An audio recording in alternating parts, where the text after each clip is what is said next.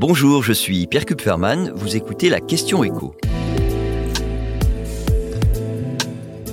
Tension sociale autour des salaires, les clauses de revoyure sont-elles la solution? Quand on se penche sur le cas particulier de Total Energy, qu'est-ce qu'on constate? Eh bien que la direction s'est très longtemps arc-boutée sur le fait qu'elle ne voulait pas négocier les augmentations avant la date prévue des négociations annuelles obligatoires. Et en temps normal, quand il s'agit de négocier finalement une hausse de pouvoir d'achat, cette idée que les salaires ça se négocie une fois par an, après c'est tout, bah, pourquoi pas. Sauf que là, en période de forte inflation, bah, ça passe euh, beaucoup plus mal ce rendez-vous annuel. Surtout quand les actionnaires, eux, se voient octroyer un dividende exceptionnel de 2 milliards et demi et que le PDG a droit, lui, à une augmentation compensant totalement la baisse de sa rémunération un an plus tôt.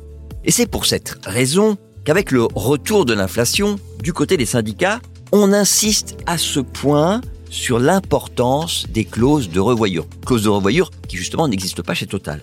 L'idée, bah, c'est que ces clauses de revoyure, elles permettent d'ajuster le tir entre deux négociations annuelles obligatoires. La CFE-CGC e aimerait même que ces clauses deviennent obligatoires avec un déclenchement automatique à partir du moment où le SMIC est augmenté deux fois de suite dans la même année. Parce qu'il faut bien le reconnaître, hein, même euh, dans les grandes entreprises, les clauses de revoyure restent relativement rares.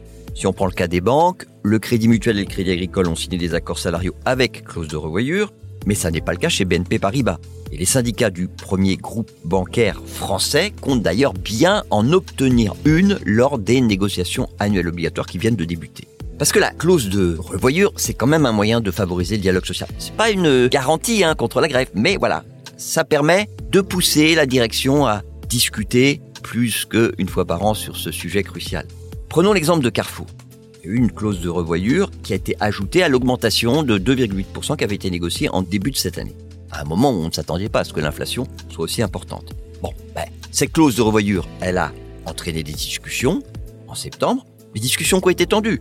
Il y a eu des grèves dans certains magasins, dans des entrepôts. Mais au final, un accord a été trouvé avec une nouvelle augmentation de 2,5%.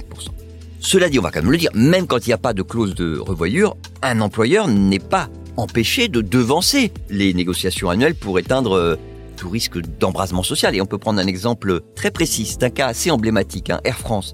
La direction d'Air France n'a pas attendu les négociations annuelles qui étaient prévues en mai prochain pour annoncer des augmentations de salaire en trois temps, 2% hein, en novembre, 2,5% en février, 0,5% en mai, sachant que ce 0,5% en mai, c'est en fait une première base minimale de discussion pour les fameuses négociations annuelles obligatoires de mai prochain. Et le résultat, eh ben, c'est qu'Air France, à la différence de nombreuses autres compagnies, notamment low cost, n'a eu à faire face à aucune grève. Vous venez d'écouter la question écho, le podcast quotidien pour répondre à toutes les questions que vous vous posez sur l'actualité économique. Abonnez-vous sur votre plateforme d'écoute préférée. N'hésitez pas non plus à nous laisser une note et un commentaire. À bientôt!